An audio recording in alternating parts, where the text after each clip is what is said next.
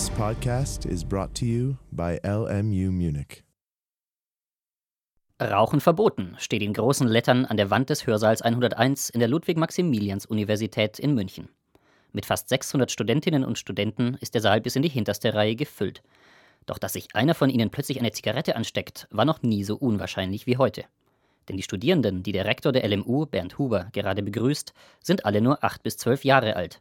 Sie sind Teilnehmer der ersten Münchner Kinderuni. Nach der Begrüßung gibt's Applaus für den Unichef.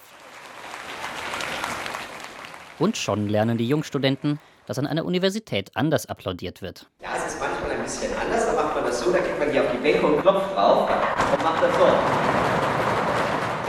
Das war noch die leichteste Übung. Aber jetzt geht es mit der ersten Vorlesung in der Kinderuni los. Am Pult steht ein echter Professor, der Anatom Dr. Reinhard Putz.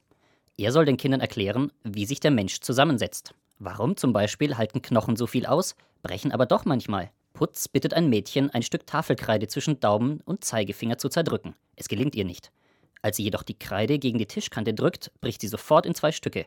Die Kinder lernen, in Längsrichtung sind Knochen, die ja auch aus Kalk bestehen, unheimlich stark. Aber ein Stoß von der Seite kann sie schnell brechen. Einige der Kinder haben Notizblöcke gezückt und schreiben fleißig mit. Andere schauen lieber gebannt auf die echten Knochen, die der Professor mitgebracht hat. Langweilig wird es gar nicht, denn Putz fordert seine jungen Zuhörer immer wieder zum Mitdenken und Raten auf. Wie viel Knochen hat ein Mensch? fragt er. Hunderte Fingerschnellen hoch, von 200 bis fast 1000 Knochen reichen die Vorschläge. Die Antwort ist verblüffend. Es haben alle recht. Es kommt nämlich darauf an, in welchem Alter man kommt.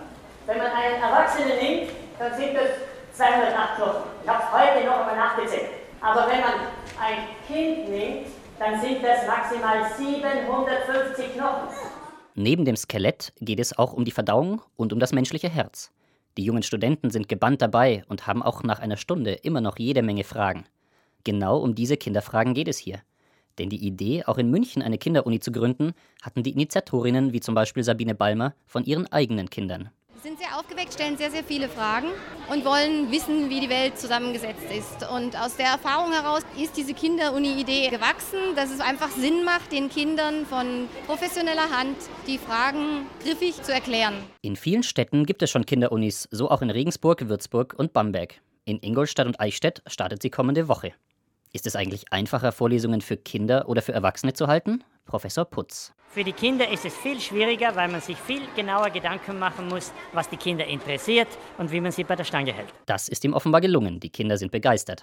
Was am spannendsten war, ist für diese Schüler aus der dritten und vierten Klasse keine Frage. Das mit dem Herz, das ist 7000 Liter am Tag pumpt. Das mit den 7000 Litern, das hätte ich nie für möglich gehalten. Ich fand es auch ganz schön, weil der hat auch alles so genau erklärt und dass auch alles so war, wie, also manches so war wie in der echten Uni.